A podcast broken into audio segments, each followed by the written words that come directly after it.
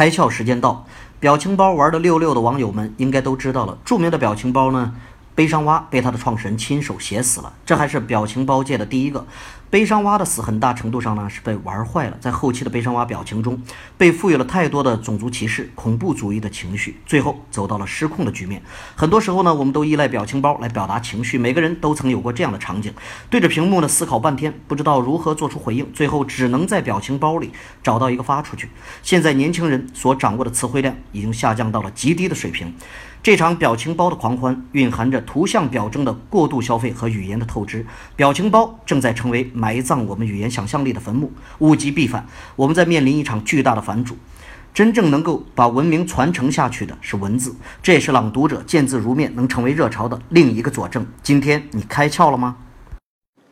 更多节目，请扫描封面二维码，关注公众号“开窍”，